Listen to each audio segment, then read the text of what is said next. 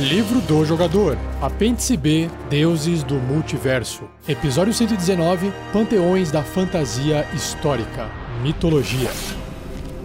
Regras do D&D 5e. Uma produção RPG Next. Seja bem-vindo, seja bem-vinda a mais um Regras do D&D 5e. Eu sou Rafael47 e nesse episódio irei apresentar a você o que o livro do jogador do RPG Dungeons and Dragons, quinta edição, diz sobre as mitologias, os deuses mitológicos que inspiraram os próprios deuses do multiverso de Dungeons and Dragons. Acompanhe comigo nesse episódio.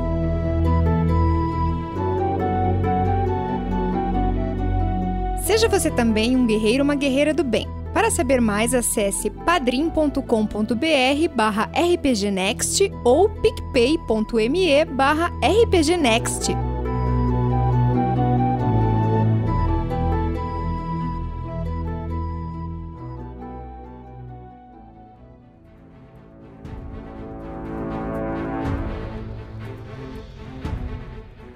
Então, na página 297 do livro do jogador, ele apresenta o panteão ou seja, o conjunto de deuses da fantasia histórica. Por que, que fala fantasia? Porque na época em que esses deuses existiam, para nós, no mundo de hoje, é considerado uma mitologia. Então, os panteões celta, egípcio, grego e nórdico são interpretações fantásticas de religiões históricas dos antigos tempos do nosso mundo. Elas incluem deuses que, na maioria, são apropriados para se usar em um jogo de D&D, separando-os do seu contexto histórico no mundo real e unidos em panteões que servem às necessidades do jogo. Então o livro tem uma descrição curta para cada um desses quatro panteões, começando com um panteão celta. Diz o seguinte, ó: Dizem que algo selvagem se esconde no coração de cada alma. Um canto que se arrepia com o som dos gansos grasnando à noite, do vento sussurrando através dos pinheiros, do vermelho inesperado do visco em um carvalho. Eles surgem de córregos e riachos, a força deles aumenta com a força do carvalho, a beleza das florestas e pântano aberto. Quando o primeiro silvícola ousou colocar o um nome na face vista no tronco de uma árvore ou na voz babuciante do riacho, esses deuses obrigaram-se a existir. Os deuses celtas são muitas vezes servidos tanto por druidas quanto por clérigos, já que eles são intimamente ligados às forças da natureza que os druidas veneram. Inclusive, se você nunca ouviu música celta, eu recomendo você ouvir que é bem legal. E é bem medieval também. Indo agora para o panteão grego, diz o seguinte: Os deuses do Olimpo se fazem conhecidos com o suave bater das ondas nos litorais e o estrondo do trovão entre os picos enevoados. As espessas florestas ressecadas infestadas de javalis e as colinas cobertas por oliveiras guardam vestígios de sua passagem. Cada aspecto da natureza ecoa com a presença deles e eles adquiriram um lugar para si mesmo dentro do coração dos humanos também. Na cultura pop, acredito que o desenho dos Cavaleiros do Zodíaco seja uma boa referência para esse panteão grego.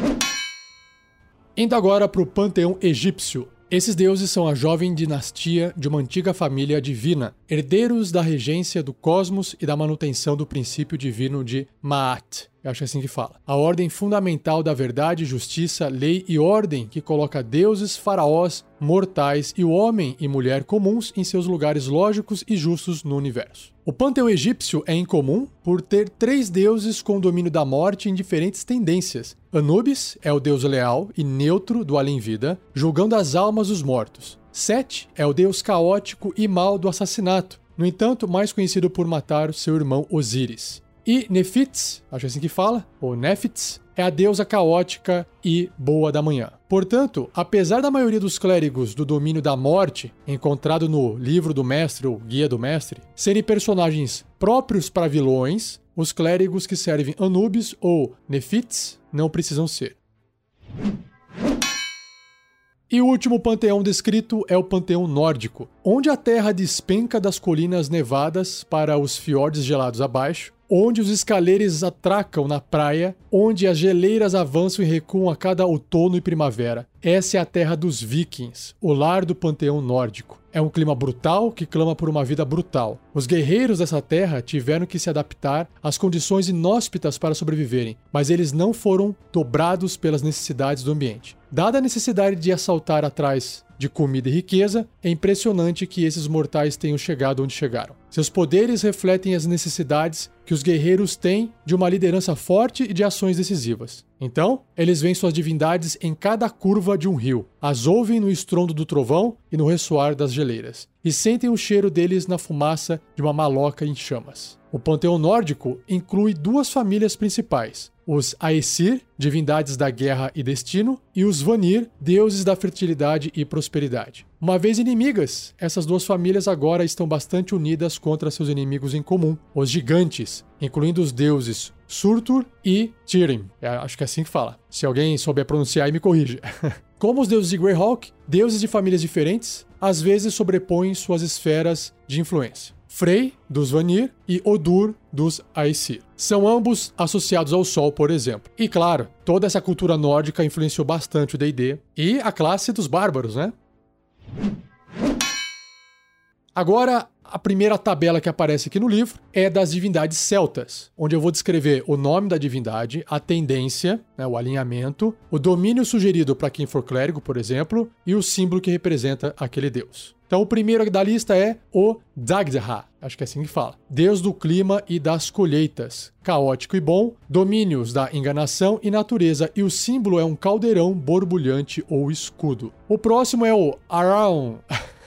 A-R-A-W-N, Aran, Aran, Deus da vida e da morte, neutro e maligno, domínios morte ou vida. Olha só que interessante. E o símbolo é uma estrela negra num fundo cinza. Outro deus, outra divindade, é o Belenus, deus do sol, da luz e do calor, neutro e bom, domínio da luz, e o símbolo é um disco solar e monolitos. Próximo, Brigantia, deusa dos rios e da pecuária, neutra e boa, domínio da vida e o símbolo é uma passarela. O próximo é o Diansekit, Dianseket, difícil falar. Deus da medicina e da cura, leal e bom, domínio, vida e o símbolo ramos de carvalho e viscos cruzados. O próximo é o Dunats, deus das montanhas e dos picos, tendência neutra, domínio natureza e o símbolo é um sol vermelho encoberto pelo pico da montanha. Mais um é o Goibinil, Goibinil, deus da ferraria e da cura, neutro e bom, domínio, conhecimento e vida e o símbolo é uma marreta gigante sobre espadas. Próximo é o Lug, deus das artes, da viagem e do comércio, caótico e neutro. Domínio, conhecimento e vida. E o símbolo par de mão longas. Mais uma divindade é o Mananan Meklir, deus dos oceanos e das criaturas marinhas. Leal e neutro, domínios natureza e tempestade, e o símbolo é onda de água branca no gramado. Mais um é o Met, ou Meth, Matonwi, deus da magia, neutro e maligno. Domínio é conhecimento e o símbolo é um cajado. A próxima divindade é Morrigan, deusa da batalha. Ah, que inclusive é uma personagem do StarCraft, do jogo da Blizzard. Ah, Morrigan, daí que vem. Caótica e maligna, o domínio é a guerra e o símbolo duas lanças cruzadas. A observação. Eu acho que eles se inspiraram na Morrigan no deus aqui, tá? Não é que vem daí. Só tava imaginando. Próxima divindade, Nuada, deus da guerra e dos guerreiros. Tendência neutra, domínio, guerra e o símbolo uma mão prateada num fundo preto. A penúltima divindade é Ogma, deus da fala e da escrita, neutro e bom, domínio, conhecimento e o símbolo pergaminho desfraudado. Pergaminho desfraudado. Interessante.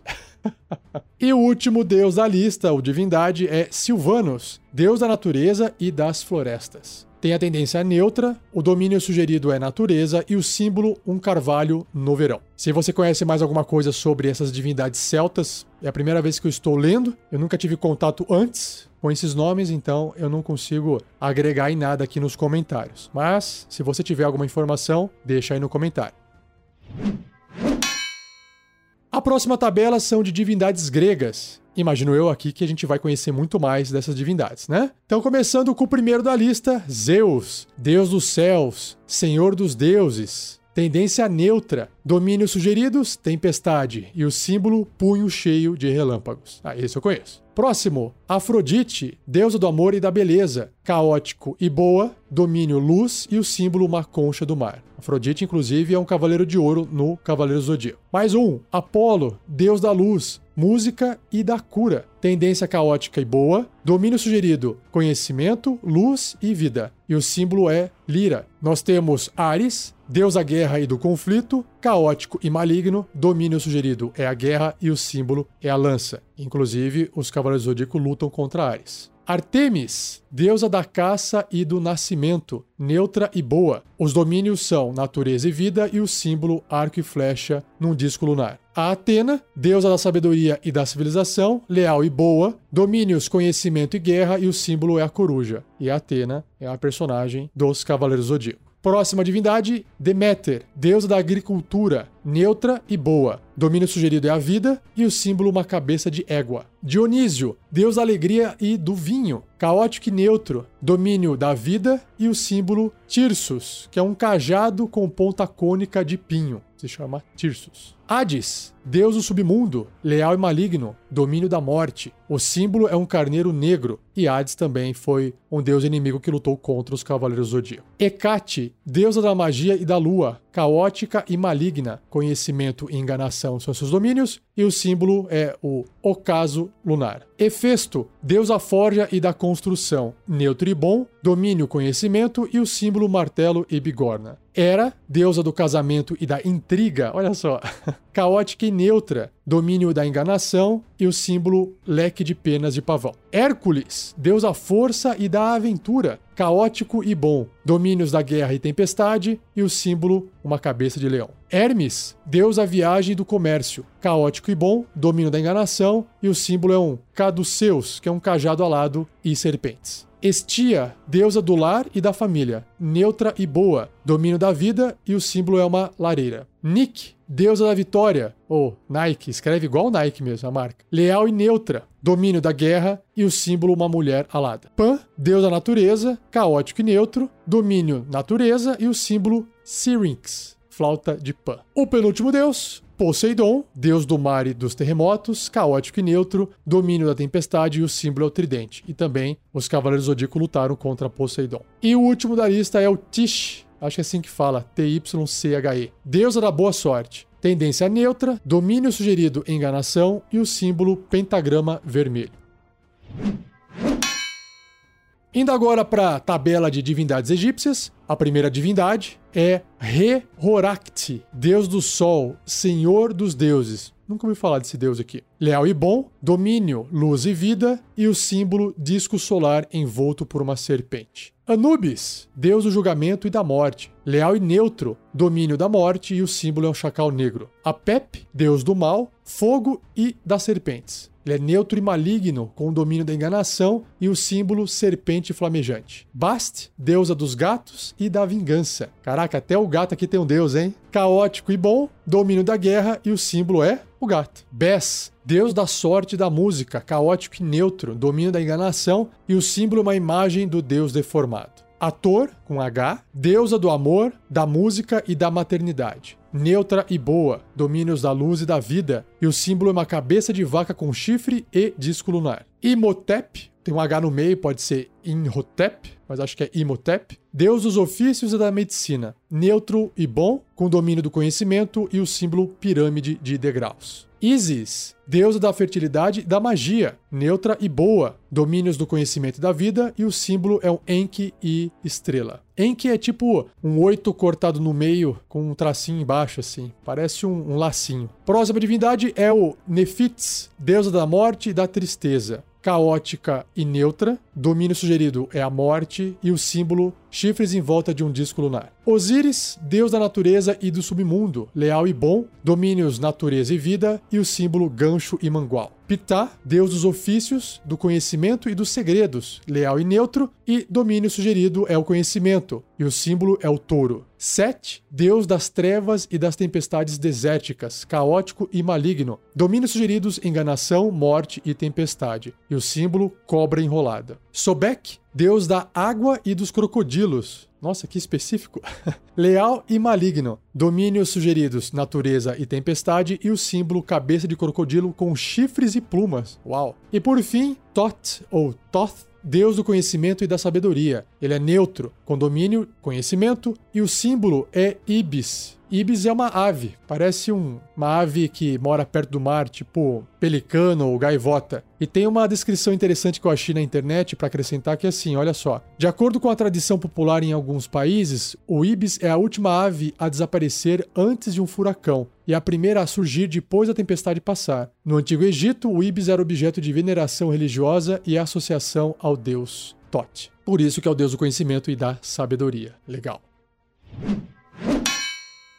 E por fim, a última tabela são as divindades nórdicas, que inclusive tem uma saga dos Cavaleiros do Zodíaco que se passam com deuses nórdicos. E, gente, tem seriado de vikings, tem aí o Thor, né, e o seu irmão, e aí vai o nome da galera da divindade nórdica. Então vamos lá. O primeiro da lista é Odin, deus do conhecimento e da guerra. Ele é neutro e bom, domínio sugerido conhecimento e guerra, e o símbolo é o olho azul vigilante. Aegir, deus do mar e das tormentas, neutro e maligno, domínio da tempestade e o símbolo ondas oceânicas vigorosas. Balder, deus da beleza e da poesia, neutro e bom, domínio luz e vida, e símbolo é o cálice de prata incrustado com gemas. Forsete, ou Forsete, deus da justiça e da lei, neutro, domínio sugerido luz, e o símbolo a cabeça de um homem barbudo. Frey, deus da fertilidade do sol, neutro e bom, domínios luz e vida, e o símbolo uma espada grande azul gelo. Freya, deusa da fertilidade e do amor, neutra e boa, com domínio da vida e o símbolo um falcão. Friga, deusa do nascimento e da fertilidade, ela é neutra, domínios luz e vida e o símbolo é o gato. Endal, deus da vigilância e da lealdade, leal e bom, domínios guerra e luz, e o símbolo uma trombeta. El, ou Hel, porque começa com H, H-E-L, Hel, deusa do submundo, neutra e maligna, domínio da morte, e o símbolo é rosto de mulher apodrecido de um lado. Ermond, deus da sorte, caótico e neutro, domínio enganação e o símbolo pergaminho alado. Loki, deus dos ladrões e da trapaça, caótico e maligno, domínio enganação e os símbolos são chamas. Njord, deus do mar e do vento, neutro e bom, domínios natureza e tempestade e símbolo moeda de ouro. Odur, deus da luz e do sol, caótico e bom, domínio sugerido é a luz e o símbolo disco solar. Sif, deusa da guerra, caótica e boa, domínio da guerra e o símbolo espada erguida. Sakadi, deus da terra e das montanhas, neutro, domínio da natureza e o símbolo pico de montanha. Surtur, deus dos gigantes, do fogo e da guerra, leal e maligno, domínios sugeridos é a guerra e o símbolo espada flamejante.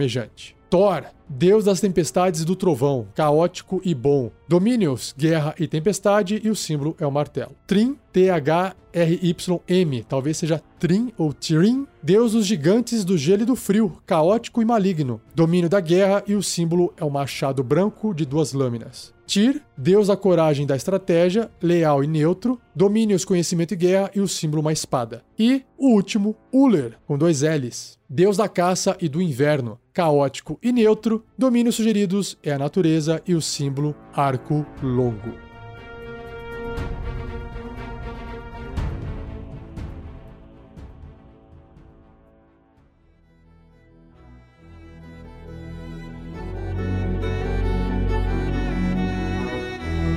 E assim eu encerro mais um episódio do Regras do D&D 5e. Espero que você tenha gostado. Envie suas dúvidas para rafael47@rpgnext.com.br ou escreva no post desse episódio. Eu vou acumular essas dúvidas e fazer um cast especial só de respostas futuramente, tá bom? Não se esqueça de compartilhar para ajudar no projeto e um grande obrigado mais uma vez a Gleico Vieira Pereira, o editor desse episódio. Ah, e não se esqueça, se você não tem uma cópia dos livros do D&D e quiser comprar um case, um box, né, uma caixinha com todos os três livros dentro, eu sugiro vocês acessarem o post desse episódio, entrar lá, tem um link afiliado do Amazon que você pode comprar esse case bonitão, é um gift set, né, um conjunto de livros que são os três livros principais: livro do jogador, livro do mestre e livro dos monstros, só que em inglês. Versão corrigida, bonitinha, eu tenho uma cópia, é lindo. D&D fez 45 anos no ano de 2019 e é uma cópia que você pode adquirir e vai durar pro resto da sua vida. O preço é salgado porque é convertido em dólar, mas fica mais barato comprar no amazon.com.br no nosso link de afiliado do que você mandar importar, por exemplo, pelo amazon.com. Você vai pagar uma nota por causa de envio e tal. Enfim, acesse o post e dê uma olhadinha. Se você não tiver, compre uma cópia e ajude a gente também no projeto. O preço para você não vai mudar nada.